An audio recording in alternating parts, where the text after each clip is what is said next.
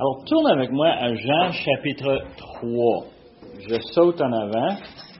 Euh, il y a une couple de raisons pour lesquelles je fais cela. Un, c'est que on a déjà enregistré euh, quatre ou cinq messages dans Jean 1, 2 et, euh, honnêtement, j'essaie de trouver où ce qu'ils sont. Encore des problèmes techniques. Euh, ça a l'air qu'on les a emmagasinés. Je vais les trouver. Je vais vous dire où est-ce que vous pouvez les, chercher. Euh, mais ce matin, j'aimerais qu'on lise ensemble Jean chapitre 3, verset 1, puis on va lire jusqu'à verset 21. Mais il y eut un homme d'entre les pharisiens nommé Nicodème, un chef des Juifs qui vint, lui, auprès de Jésus de nuit et lui dit, Rabbi, nous savons que tu es un docteur venu de Dieu, car personne ne peut faire ces miracles que tu fais si Dieu n'est avec lui. Jésus lui répondit, En vérité, en vérité, je te le dis, si un homme ne naît de nouveau, il ne peut voir le royaume de Dieu.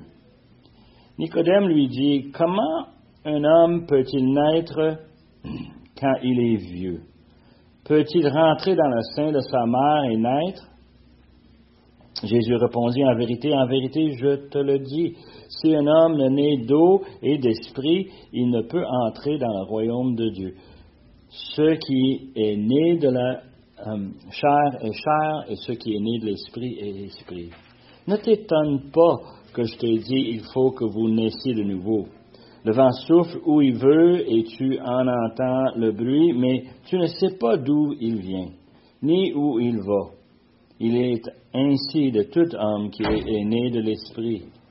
Nicodème lui dit, Comment cela peut-il se faire Et Jésus lui répondit, Tu es docteur d'Israël et tu ne sais pas ces choses.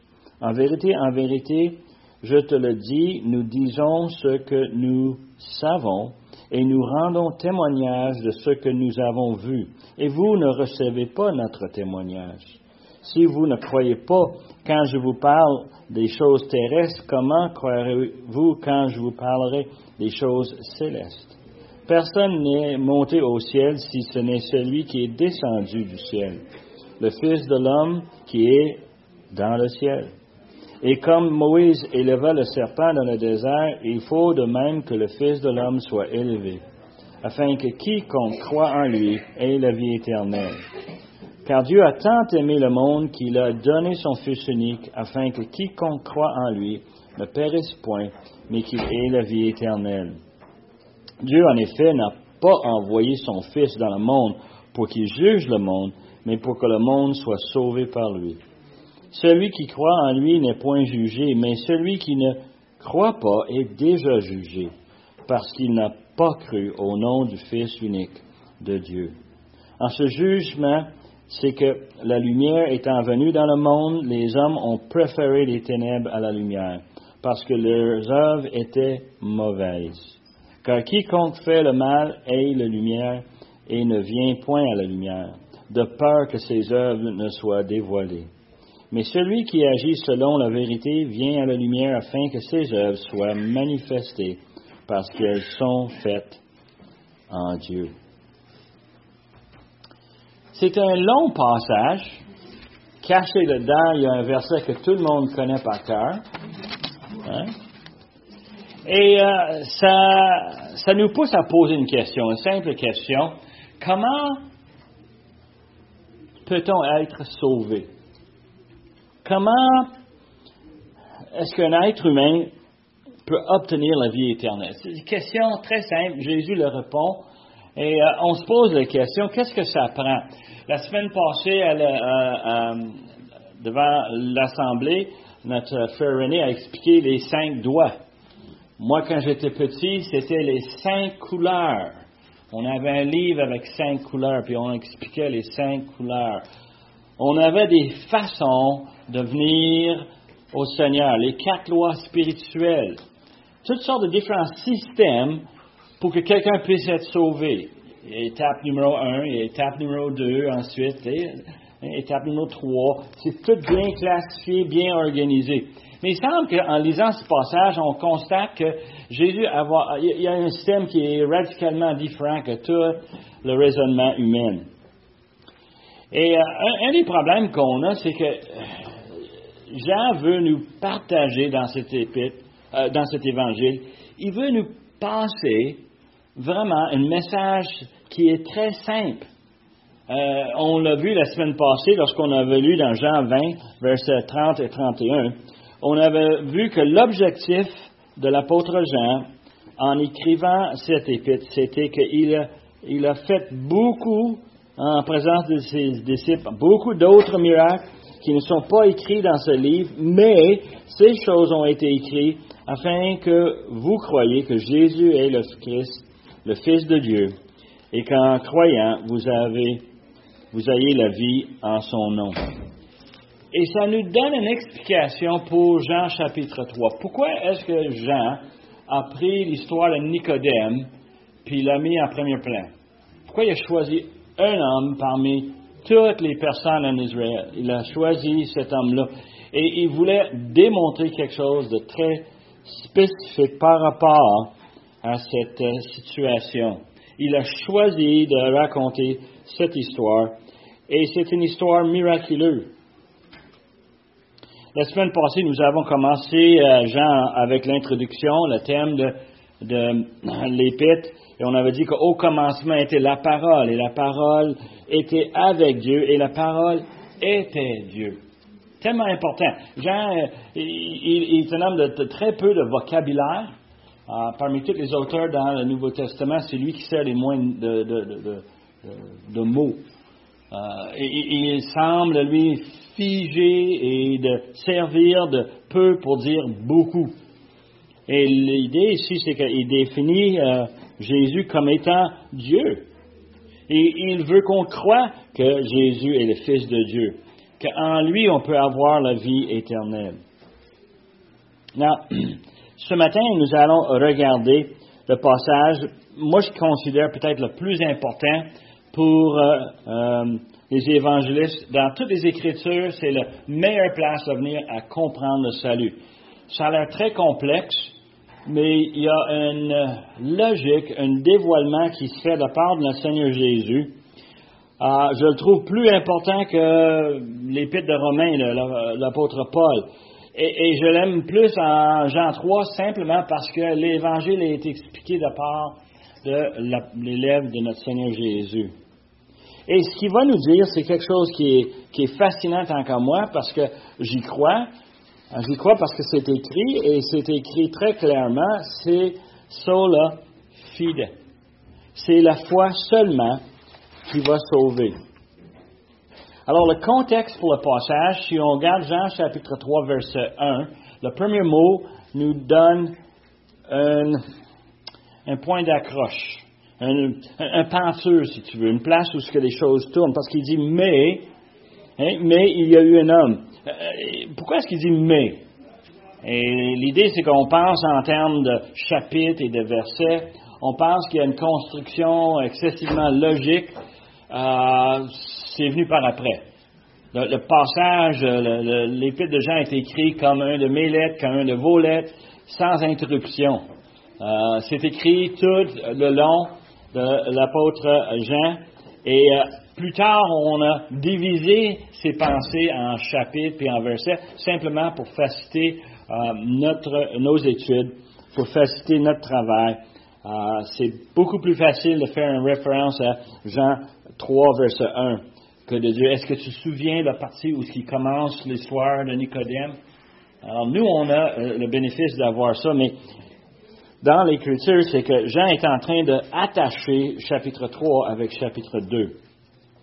Dans chapitre 2, on a des miracles. On a le commencement du chapitre 2. Jésus s'en va avec sa mère, ses disciples, à, des noces. ils vont à des noces à Cana, et puis ils vont avoir une énorme fête, festin, très long.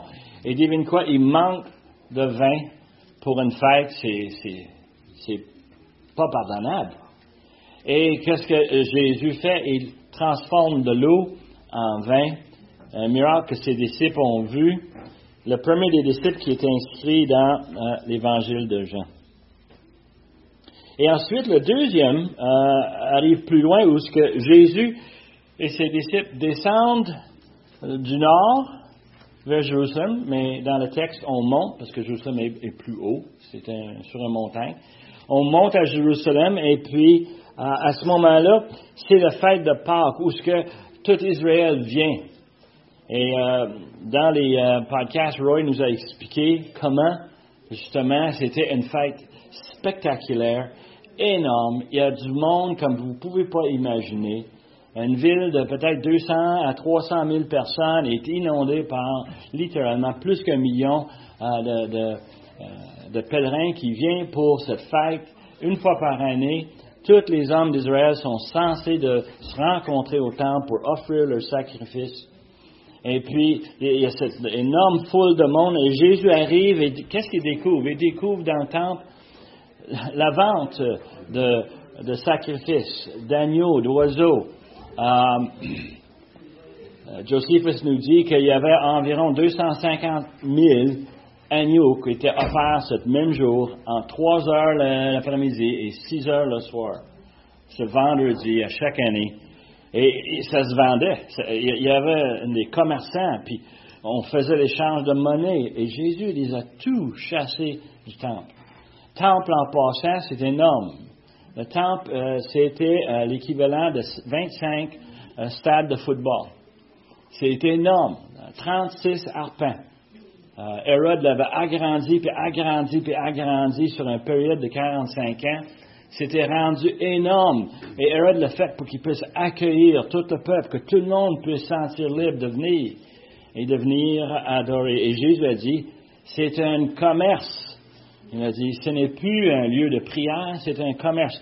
Et on a cette miracle parce que Jésus, lui, tout seul, a chassé tout le monde. Et ça nous aide à comprendre maintenant verset 1. On arrive à ce point ici, dans Jean 2, versets 23 à 25, juste avant, pendant que Jésus était à Jérusalem à la fête de Pâques, plusieurs crurent en son nom, voyant les miracles qu'il faisait. Encore cette référence à Jésus qui faisait beaucoup de miracles. Ah, C'était pas sélectif, mais je pense que Jésus guérissait n'importe qui qui s'y présentait. Il refusait personne, il faisait des miracles. Verset 24, mais Jésus ne se fiait point à eux parce qu'il les connaissait tous et parce qu'il n'avait pas besoin qu'on lui rendît témoignage d'aucun homme, car il savait lui-même ce qui était dans l'homme. Mais il y eut un homme. Et, là, le mais a du sens. Là, il est en train de dire, tu sais que tous les miracles que Jésus a fait, que tout le monde commence à croire dans cet homme qui pouvait faire tout un spectacle, un show, quelque chose de fantastique. Tout le monde commence à le suivre, tout le monde veut le voir, tout le monde met leur, leurs yeux sur lui, mais, et là, il arrive avec euh, l'arrivée d'un homme.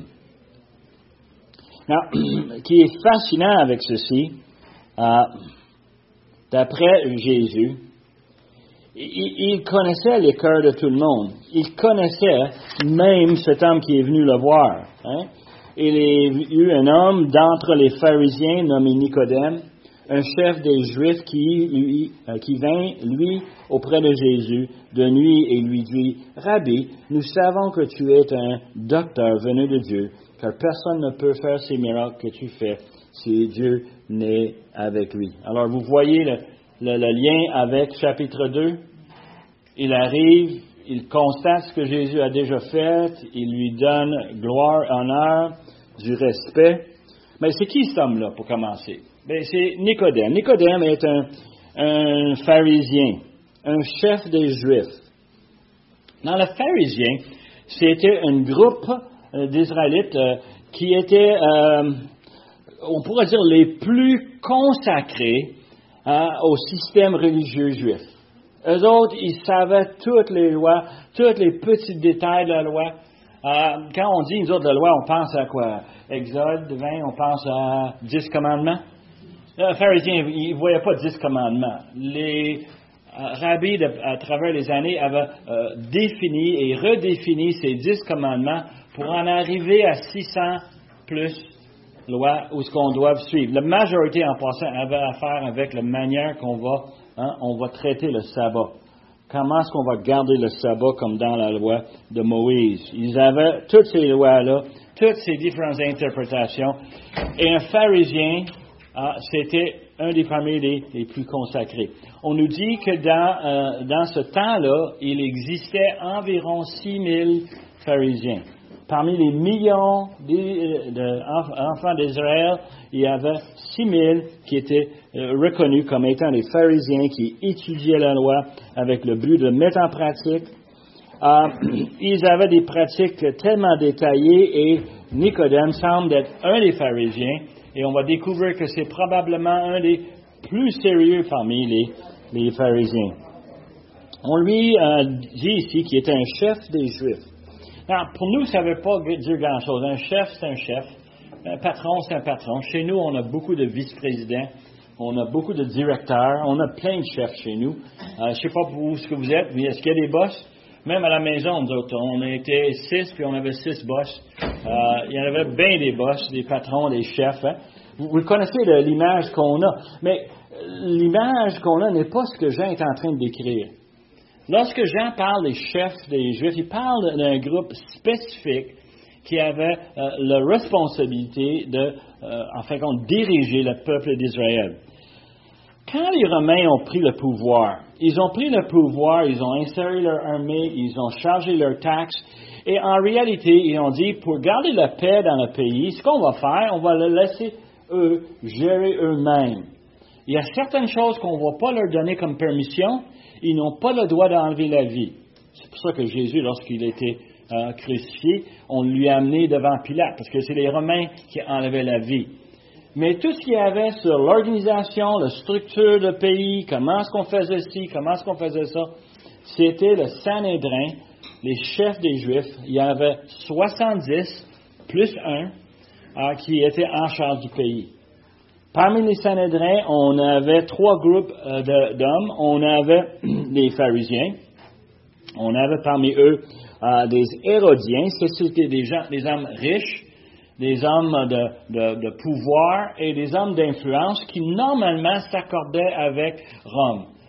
S'il y avait un gouverneur euh, de Rome installé euh, en Israël, eux autres, ils se proches de lui, on faisait ce qu'il voulait, on s'assurait de garder notre place et évidemment protéger notre argent. Et le troisième groupe, c'était des prêtres. On avait des gens qui étaient des prêtres, euh, qui avaient une connaissance de comment on va gérer le système religieux à Jérusalem. Le, plus un, c'était le souverain sacrificateur qui avait le, droit de, je dirais pas veto, mais c'est lui qui tranchait. Et vous pouvez imaginer dans un débat assez euh, féroce, on a 70 personnes, deux points de vue qui semblent prendre le pouvoir, on arrive à l'égalité divine quoi? On regarde le souverain sacrificateur puis on dit, ben, qu'est-ce qu'on fait? Et c'est lui qui va avoir énormément d'influence. Alors, ce groupe, les chefs, Nicodème fait partie de ce groupe. So, parmi les pharisiens, il est assez bien situé pour qu'il puisse être même dans le gouvernement. C'est lui qui, et avec les 69 autres, définissent l'Assemblée nationale d'Israël. Et il vient voir Jésus. C'est fascinant, n'est-ce pas? Il vient le voir de nuit. Euh, beaucoup de discussions dans les commentaires. Pourquoi la nuit? Une des choses les plus logiques, c'est qu'il n'est pas jeune, il fait chaud le jour, il va aller le soir. Ah, il s'en va parce que c'est le soir. D'autres vont dire, dans l'autre extrême, que Nicodème est arrivé pour essayer de négocier une entente avec Jésus qu'avec tout ce qu'il a fait, il a chassé tous les commerçants de, euh, euh, du temple, euh, ça fait vraiment de dommages dans leur business. On va envoyer un homme pour négocier avec Jésus pour dire, ta minute, tu peux avoir ce que tu veux, mais nous autres, il faut qu'on garde ce qu'on a. Tu peux voir un peu la, logique humaine. Et, on lit ça, puis on dit, ouais, c'est potable un peu, un peu spécial. Ce qui est fascinant, c'est la façon que Jésus lui répond. S'il veut faire une entente avec Jésus, ben, ça ne marchera pas. pas avec la, euh, la façon que Jésus lui répond. Nicodème lui traite avec énormément de respect. tu peux voir un peu l'attitude de dire, il s'en vient flatter Jésus. la première chose qu'il appelle, il dit Rabbi. C'est un nom de terme très respectueux. Il y a des gens qui m'appellent Monsieur Côte-Noir. Et c'est un honneur et on l'apprécie ici en français de se faire traiter comme ça. Mais la réalité, c'est que c'est plus que ça. De se faire traiter comme rabbi veut dire tu es un, homme de connaissance, on peut venir te voir, on peut obtenir de toi toutes sortes d'informations, de connaissances, d'expertise. Tu es un homme bien placé. Et ensuite, il flatte Jésus en disant, on sait que tu viens de Dieu, parce que qui pourrait faire les miracles s'il ne venait pas de Dieu? il voit très très bien comment est-ce qu'il est en train de mettre Jésus sur une pédestal. Il est en train de dire, on sait que tu es un docteur hein, qui vient de Dieu. Et il faut comprendre qu'il euh, est en train de dire quelque chose de vraiment fantastique, Nicodème, parce qu'il euh, n'avait pas eu de prophète depuis 400 ans. Jean-Baptiste était le premier euh, prophète depuis ce temps-là. Alors, de dire que Jésus est un docteur qui vient de Dieu, waouh! C'est vraiment de le classifier. Et ça faisait au-dessus de 850 ans depuis qu'on avait des prophètes qui faisaient des miracles. Et Jésus en faisait des miracles. Il en faisait plusieurs miracles. Alors, euh, Nicodème vient avec cause et lui dit, waouh! Il trouve ça fantastique de de traiter Jésus avec énormément de respect. Mais nous, malheureusement, on manque une partie de la discussion. Et je dis ça avec un respect pour l'apôtre Jean qui l'a écrit, parce qu'il me semble que Jésus aurait dû dire quoi? Merci, es bien gentil, je suis vraiment flatté par euh, toutes les gentilles choses que tu dis. Toi, un homme bien situé. Et là, Jésus aurait pu répondre avec toutes sortes de compliments lui aussi, n'est-ce pas? Il aurait pu lui dire toutes sortes de bonnes choses. Mais ce n'est pas le cas. Jésus va répondre d'une façon, humainement parlant, illogique. Ça n'a pas de bon sens. L'autre, il traite comme un docteur, il vient le voir, il est vraiment gentil, ah! Et verset 3, Jésus lui répondit, OK? En vérité, en vérité, je te le dis, si un homme ne naît de nouveau, il ne peut voir le royaume de Dieu. Et si on n'avait pas lu chapitre 2, on serait vraiment confus. Pourquoi est-ce que Jésus approche cet homme avec cet argument. Now, les évangélistes parmi nous vont dire, ben c'est normal, on attaque avec le plan de salut tout de suite, on lui dit, il faut que tu nais de nouveau. Mais non, chapitre 2 termine avec le concept que Jésus sait qu'est-ce qui est dans le cœur de l'homme. Alors un soir arrive un homme bien situé, bien intelligent, beaucoup d'influence, et devine quoi? Jésus sait exactement qu'est-ce qui est dans son cœur.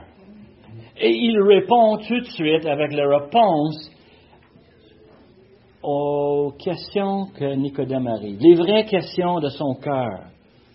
Nicodème, tu viens me voir parce que, et beaucoup, beaucoup des commentateurs arrivent avec la même conclusion, Nicodème arrive avec un problème, un problème personnel. Il n'est pas le, le chef en Israël à ce moment-là. Il est plus un pharisien. Il est un simple homme qui veut savoir qu'est-ce qui manque pour que je puisse me rendre au ciel.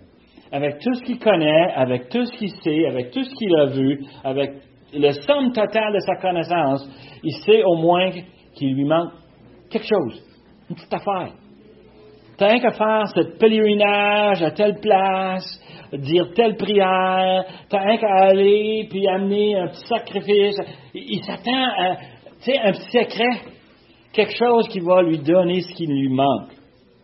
Mais non, Jésus lui dit, comment il dit, et en vérité, si un homme ne naît de nouveau, il ne peut, voyons, euh, peut voir le royaume de Dieu. Il met littéralement un barrière dans la route de Nicodème. Tu cherches un truc, mais il n'y a pas de truc. Tu n'y vas pas, bonhomme. Il n'y a pas de moyen au moins que tu nais de nouveau. Et là, il prend une image que Nicodème a, vraiment un défi. Nicodème lui dit, comment un homme peut-il naître quand il est vieux? Peut-il rentrer dans le sein de sa mère et naître?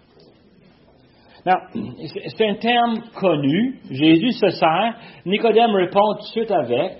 On a l'impression que Nicodème ne comprend pas. La réalité, c'est que Nicodème, Nicodème, il comprend tellement bien qu'il revient avec vraiment l'argument. C'est parce qu'il se sert d'un outil pédagogique qui était très connu parmi les Hébreux. C'est la comparaison, l'analogie. Je veux comparer quelque chose, alors je veux te faire comprendre quelque chose. Je vais le comparer avec d'autres choses pour que tu puisses saisir la vérité. Euh, on, voit souvent ça avec euh, les parents et les enfants, n'est-ce pas? Les enfants n'ont pas le vocabulaire, ils n'ont pas nécessairement la connaissance. Mais nous, les parents, on va les simplifier les choses pour qu'ils puissent saisir la réalité qu'on est en train de leur dire. Et je trouve ça fascinant avec les petits de quand ils comprennent, c'est comme les yeux deviennent gros. Ah! Et, c'est exactement Nicodème dans cette situation ici. Il est en train de dire net de nouveau. Wow, 10 minutes. Il, dit, je ne peux pas rentrer chez ma mère. Il est en train de dire, je ne peux pas m'organiser à une autre naissance. Il n'y a pas de façon que je peux recommencer. Moi, un homme d'un certain âge, j'ai vécu une vie, j'ai fait ma part, j'ai fait des bonnes choses, je ne peux pas me défaire de ça. Comment je vais me défaire de ça?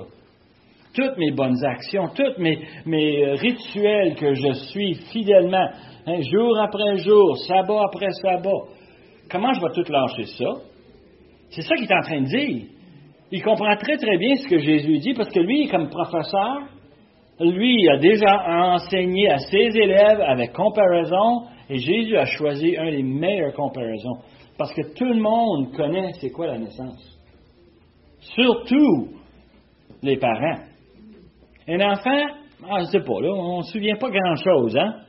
On ne se souvient pas qu'est-ce qui est arrivé, on ne sait pas comment c'est arrivé on me dit que c'était arrivé telle date, on me dit que c'est arrivé à tel hôpital, on me dit qu'à telle place, euh, moi je suis né, moi c'était Sherbrooke. chacun a déjà une, histoire, mais en réalité, j'étais pas vraiment là. Hein? Euh, j'avais rien à dire. J'ai chialé ça à l'heure parce que j'aimais pas ça, il faisait froid. On voulait qu'on me remette dedans encore parce que moi j'avais trop froid. Et on fallait que mon enveloppe dans les couvertures, le, tenir serré dans les bras de papa, de maman. ah, boy, oh boy, oh boy. Naissance. Cette image que Jésus prend, c'est une image parfaite. Le salut est quelque chose qu'on ne peut pas faire nous-mêmes. Ça vient d'en haut. Et, ça, c'est fascinant. Le mot ici, naissance, euh, naître de nouveau. Le mot grec pour nouveau a deux sens. Et les deux sens s'appliquent ici. Le sens qu'on prend tous, on comprend naître de nouveau, c'est une deuxième fois. Euh, c'est flambant neuf, de, recommencer, naître de, nouveau. Hein. Ça, c'est nouveau pour nous autres, c'est bien. Mais il y a un autre sens qui est vraiment puissant. C'est qu'il faut naître d'en haut. L'idée de nouveau voulait dire que quelque chose d'en haut venait déposer de quoi. Et je peux te dire, honnêtement, quand mes enfants étaient euh, arrivés dans ce monde, les choses ont changé radicalement. C'est les parents qui ont amené dans ce monde un enfant et devine quoi? Chut, fais pas trop de bruit. Oh, oh, oh, faut lui nourrir. Oh, oh, oh, faut lui changer ses couches. Oh, oh, oh, il y a tout le temps d'autres choses. C'est toute une autre recette. Avant, c'était pas pareil. Avant, là, c'était moi, mon épouse, la vie est rose, tranquille, on fait ce qu'on veut. Hein? Mais non, là, est bouleversé par les petites êtres qui remplissent la maison et qui fait tout. C'est les parents, c'est la faute des parents. C'est pas les enfants qui sont arrivés en disant, hey, je veux, je veux m'arriver dans telle telle famille. Moi, je n'ai pas choisi la famille. Vous autres, vous n'avez pas choisi la famille dans laquelle vous êtes nés. C'est quelque chose qui a été fait pour vous, par vos parents. Et je n'ai pas besoin d'aller en grande discussion.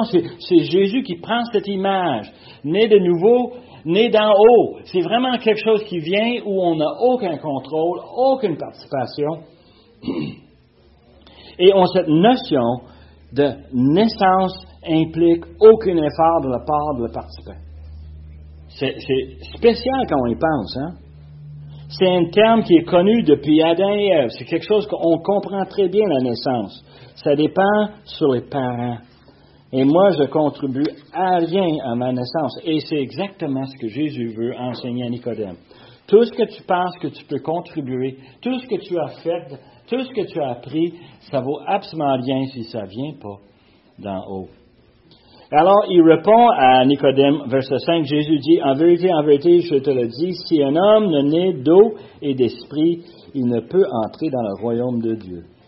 Ce qui est né de la chair est chair, ce qui est né d'esprit est esprit.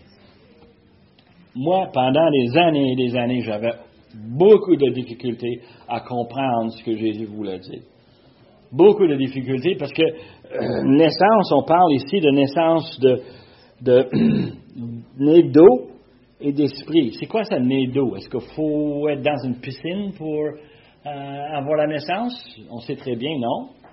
Euh, c'est quoi la naissance d'esprit? On peut dire, ouais, peut-être c'est parce que le Seigneur m'a donné son esprit. Il y a une certaine logique, n'est-ce pas, là-dedans? Et euh, beaucoup de différentes interprétations existent sur le sujet. Mais la seule qui frappe, c'est celle qui qui est de l'Ancien Testament. Jésus est en train de citer un passage dans l'Ancien Testament. Et, si vous voulez, je vous demande, euh, euh, pardonne-moi, mais tourne avec moi à Ézéchiel chapitre 36. Ézéchiel 36, c'est une prophétie qui a été faite. Euh, et Jésus le cite. C'est fascinant de le voir ici. Il parle ici de, de naissance d'eau et d'esprit. Ézéchiel 36. Et euh, c'est Dieu qui parle. Il parle à travers euh, Ézéchiel, l'auteur. Il dit, je vous retirerai d'entre les nations, je vous rassemblerai de tous les pays, je vous ramènerai dans votre pays, je répandrai sur vous une eau pure et vous serez purifiés. Je vous purifie de toutes vos souillures et de toutes vos idoles je vous donnerai un cœur nouveau, et je mettrai en vous un esprit nouveau. J'ôterai de votre corps le cœur de pierre, et je vous donnerai un cœur de chair. Je mettrai mon esprit en vous, et je ferai en sorte que vous suivez mes ordonnances, et que vous observez et pratiquez mes lois.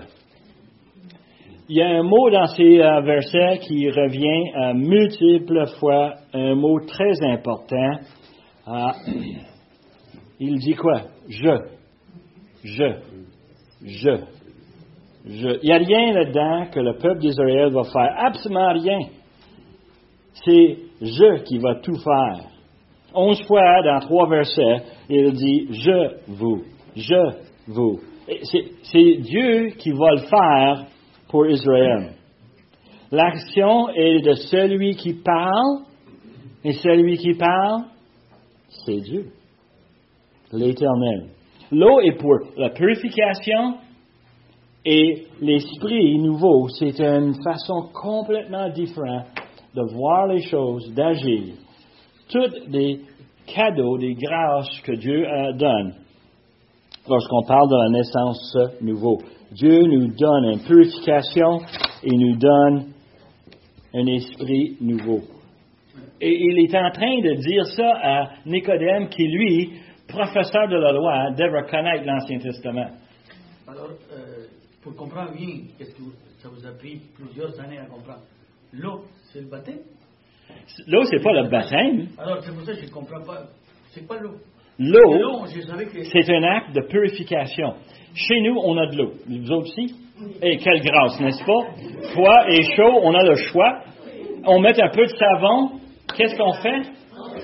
Nous, quand les petits-enfants sont à la maison, ils ont mangé, ils veulent aller jouer, grand-maman leur dit, sans faute, OK, j'entends ça, moi, depuis 15 ans, elle leur dit, va laver vos mains avec savon. Hein? Ils vont dans l'évier, ils vont mouiller leurs mains avec de l'eau. L'image, c'est la purification. C'est pas le baptême. Le baptême n'est pas la purification. Moi, quand je me suis baptisé, ça m'a rien fait. Euh, j'ai été baptisé avec mon frère. On a partagé le même baptistère. C'était pas l'eau bien, bien propre.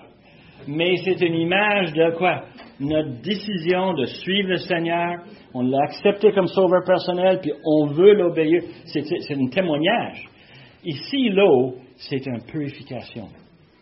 Mais ici, si un homme est né d'eau, euh, ça veut dire que l'homme doit se nettoyer avec de l'eau. C'est un signe de purification. Oui, sauf que le mot est naissance. Qu'est-ce que l'homme fait dans la naissance? Rien.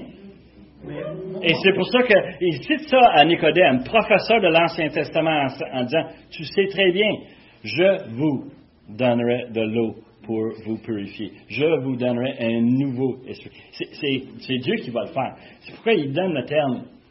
Il a dit, tu, tu devrais te laver avec de l'eau. Il n'a pas dit ça. C'est pas quelque chose que tu peux faire. Parce que lui, il veut couper Nicodème puis ses pensées de toutes ses bonnes actions, tous les rituels. Euh, Jésus a tendance de dire, ça vaut absolument rien si tu n'as pas l'eau qui vient de Dieu, la purification qui vient de Dieu. j'avais compris que quand, en parlant de l'anatomie, quand un enfant est né, enveloppé dans un sac d'eau. Moi aussi, j'avais entendu Et ça. la- la fontaine, je ne sais pas comment, ça se brise, l'eau tombe et c'est le moment de la naissance. Alors, moi, je savais qu'il parlait seulement de la naissance physique. Physiquement, tu nais de avec de l'eau et tu dois naître spirituellement après ça. Ouais. Je le voyais toujours comme ça. Et il a dit, ici, dans, dans le verset, il a dit, euh, il dit, euh, euh, euh, excuse-moi, je tourne une page. Il dit, dans le même verset, qui appuie ton point, OK? Il dit les choses, te- Ce, ce, verset 6, ce qui est né de la chair est chair, et ce qui est né de l'esprit est esprit. Et tu vois un peu où on peut prendre cette interprétation. Oui. Sauf le problème, c'est que le prochain verset, Ah. on a Nicodème qui revient puis ils disent à qu'est-ce qu'il dit Nicodème? Il dit ne t'étonne pas. euh, c'est Jésus qui dit ne t'étonne pas que je t'ai dit il faut que vous naissiez de nouveau. Le vent souffle où il veut et tu entends le bruit, mais tu ne sais pas d'où il vient ou il, où il va. Il est en- ainsi de tout homme qui est né de l'esprit. Et puis là, on a Nicodème qui dit, comment tu peux faire cela? Jésus répond, tu es docteur en Israël et tu ne sais pas ces choses. C'est pour ça que moi, j'ai, tout le temps pensé, comme toi, physique, spirituel, qui est vrai, n'est-ce pas? Exact. Sauf qu'on parle à Nicodème que lui, il garde l'Ancien Testament. Puis dans l'Ancien Testament, Là, il fait une référence parce que Dieu parle de choses spirituelles en Ézéchiel. Il parle à Nicodème, Jésus, de choses spirituelles. Nicodème, tu fais le, côté physique tellement bien. C'est très beau. Tu sais, on s'habille, on se sent bon, on se lave, on est vraiment, tu sais, on est propre. Mais spirituellement, tu es nul. Tu rien. Pourquoi? Parce que tu n'as pas mis ta confiance dans l'éternel. Et là est le, problème, c'est qu'on cherche à faire des choses qui vont être acceptables à Dieu. Un de mes collègues de travail me parle souvent de toutes les bonnes choses qu'il fait. Et euh, une fois, je, je l'ai coincé, je lui ai dit, tu fais toutes ces bonnes choses, pourquoi? Ah, il aide les pauvres, il fait toutes sortes de voyages pour les bénévoles, pour aider dans... Et je lui dis, pourquoi tu fais ça? Ben, ben, c'est parce qu'il dit, je, je- je voudrais que Dieu me trouve acceptable. Mais c'est dommage, mais les Écritures dit, c'est bien de faire les bonnes choses, mais pas pour gagner ton ciel. Tu peux pas faire euh, une négociation avec Dieu. Nicodème vient avec Jésus puis il veut avoir un débat, mais il n'y a pas de débat. Tu n'es pas sauvé, Nicodème. Tu es perdu. Euh, Tout le monde est perdu avec leur péché. C'est inévitable. Nicodème est confus. Il parle constamment de ce qu'il va faire. Comment je vais rentrer dans le ventre de ma mère? Comment est-ce qu'on va faire ces choses-là? C'est tout le temps, son esprit est tordu parce que pour lui, il est encore convaincu, ça prend un effort humain. Et souvent dans un système euh, bien structuré, bien intentionné, on explique le plan de salut, puis on dit aux gens, mais il faut que tu pries cette prière. Puis la réalité, c'est que la prière n'est pas méchante, mais c'est pas ça qui va sauver quelqu'un. Qu'est-ce qui est dans le cœur? Moi, intellectuellement, il y a des choses que je peux penser, je peux parler, je peux. Il y a toutes sortes de choses que je peux raisonner, mais si ce n'est pas dans mon cœur, Ça fait partie de moi. Et moi, je ne peux pas forcer cela, ça vient de celui qui est en haut. Je ne sais pas si vous, vous, voyez très très bien cette notion que Jésus était sur un autre niveau, Nicodème est sur un autre palier. Puis malheureusement, il faut trouver une façon de monter. Nicodème est, euh, Jésus lui dit, tu es le docteur, le docteur en Israël. C'est le professeur le plus coté. C'est l'homme le plus instruit. C'est l'homme où ce qu'on va pour avoir le somme de connaissances et tu connais pas ces choses. Il aurait pu facilement écrire Hébreu 11, qui nous dit que quoi? C'est par la foi que Ab, euh, Abel, c'est par la foi que Enoch, c'est par la foi que Noé, c'est par la foi Abraham. Il connaissait, lui, son Ancien Testament à fond. Il aurait dû pour le dire, c'est par la foi. Ce n'est pas par les actes, ce n'est pas par les œuvres. Et voici le vrai problème.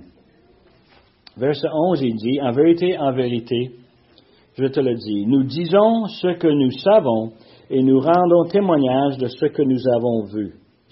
Et vous ne recevez pas notre témoignage. Si vous ne croyez pas quand je vous, je vous ai parlé des choses terrestres, comment croirez-vous quand je vous parlerai des choses célestes? Personne n'est monté au ciel si ce n'est celui qui est descendu du ciel, le Fils de l'homme qui est dans le ciel. C'est un non-sens pour le raisonnement humain. Mais Jésus le dit à Nicodème, c'est que l'être humain ne peut rien contribuer à son salut éternel. Nicodème, euh, il est né dans la bonne famille, il est dans la bonne nation, il est un descendant d'Abraham, il suit la bonne religion, il suit les lois du judaïsme, il connaît les lois, il connaît les pratiques, c'est un, bon pharisien. Il sait toutes ces choses-là, mais il ne sait pas comment se rendre au ciel. Il ne sait pas comment accepter le sacrifice de Jésus. Et Jésus va lui dire, il va lui dire clairement, simplement, il donne une autre image, une image que les gens ne, ne comprendraient probablement pas. Mais en réflexion, c'est évident. Il dit, et comme Moïse élevait le serpent dans le désert, il faut de même que le Fils de l'homme soit élevé, afin que quiconque croit en lui ait la vie éternelle. L'image qu'il donne, c'est euh, dans euh, Exode. Nombre. Nombre, merci. Où ce que le peuple a désobéi à Dieu et Dieu a envoyé une maladie, des serpents qui mordent et qui donnent une maladie, une maladie mortelle, on va mourir. Et qu'est-ce que Dieu dit à Moïse? Construis-toi un serpent en un airain, monte-les sur un poteau, n'importe qui, qui quoi? qui le regarde. I mean, c'est banal, quoi. Et puis ça fait toute la différence. Celui qui regarde, il va vivre. Celui qui ne regarde pas, va mourir. Et c'est cette image. Hein? C'est un peu étrange que ce soit un serpent. C'était étrange, mais c'est l'image qu'on a. Et on voit, cette, euh, moi je peux voir euh, toutes sortes de discussions qui peuvent sortir de cela, mais c'est vrai que c'est étrange. Mais c'est l'image, l'image connue. Connie. J'écoutais un pasteur qui disait, je pense que c'était MacArthur, qui disait que la serpent, bien sûr, on était toujours habitué à le faire et comme une image maudite. Si, quand Jésus a été sur la croix, il a été venu, il a été regardé comme maudit à cause de notre péché. Mm -hmm. Mm -hmm. Très bonne image, n'est-ce pas? Et, vous voyez un peu le, scénario? Jésus amène ça devant Nicodème. Il dit Tu vois cette image? Tu vois ce que. Il va falloir que ça arrive pour que celui qui le regarde, qui croit, va avoir la vie éternelle. Moi, moi je me demande, euh, euh, notre temps s'en va, mais j'aimerais parler un peu de Nicodème comme personne. Ah, dans les Écritures, Nicodème paraît trois fois. Ici, Jean chapitre 3. Une autre fois, à Jean chapitre 7. Euh, Et euh, la situation est un peu différente. Euh, on est en train de parler de qu'est-ce qu'on va faire avec ce Jésus. Euh, on a un plan de se débarrasser de lui. On a une idée fascinante. Comment est-ce qu'on va s'occuper de lui? Euh, on ne sait vraiment pas quoi faire. Et là, on arrive à, cette partie fascinante où ce que Nicodème va simplement dire devant tout le Sanhédrin, est-ce que c'est juste de condamner quelqu'un sans l'avoir écouté? Et la notion, c'est qu'on voit un homme ici qui ne parle pas de la même façon. Il n'est pas aussi confondu que dans Jean chapitre 3, n'est-ce pas? La troisième place où ce qu'on voit Nicodème, on le voit dans Jean chapitre 19. Et devine qu'est-ce que Jean 19 nous parle? Il parle de la crucifixion de notre Seigneur, de l'enterrement. Devine qui, qui était là à l'enterrement de Jésus, Nicodème. Puis il n'était pas là loin sur l'horizon, regardant de loin qu'est-ce qui se passe. Non, non, non, il était impliqué. Il amène un 100 livres de parfum. 100 livres. C'est incroyable. Ça valait très cher. C'est un cadeau pour un roi, ça. Il vient pour embaumer Jésus, pour le placer dans son tombeau. Mais je me demande, tu penses-tu que peut-être Nicodème avait commencé à comprendre quand Jésus était sur la croix?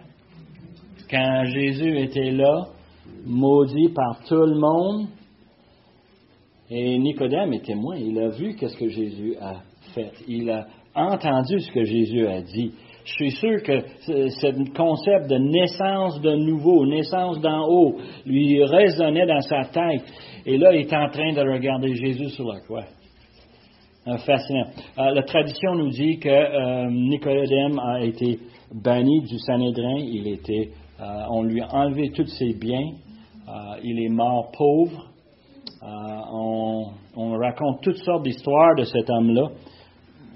vrai ou non, probablement vrai, mais dans les Écritures, on voit quand même un changement de cœur qui peut facilement amener à voir ces histoires comme étant vraies. Moi, je suis convaincu que rendu au ciel, on va être capable de consulter Nicodème, puis dire, as-tu bien compris la, nouvelle naissance? Hein? On va être capable de lui parler de ça.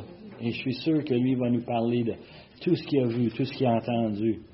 C'est tout un témoignage.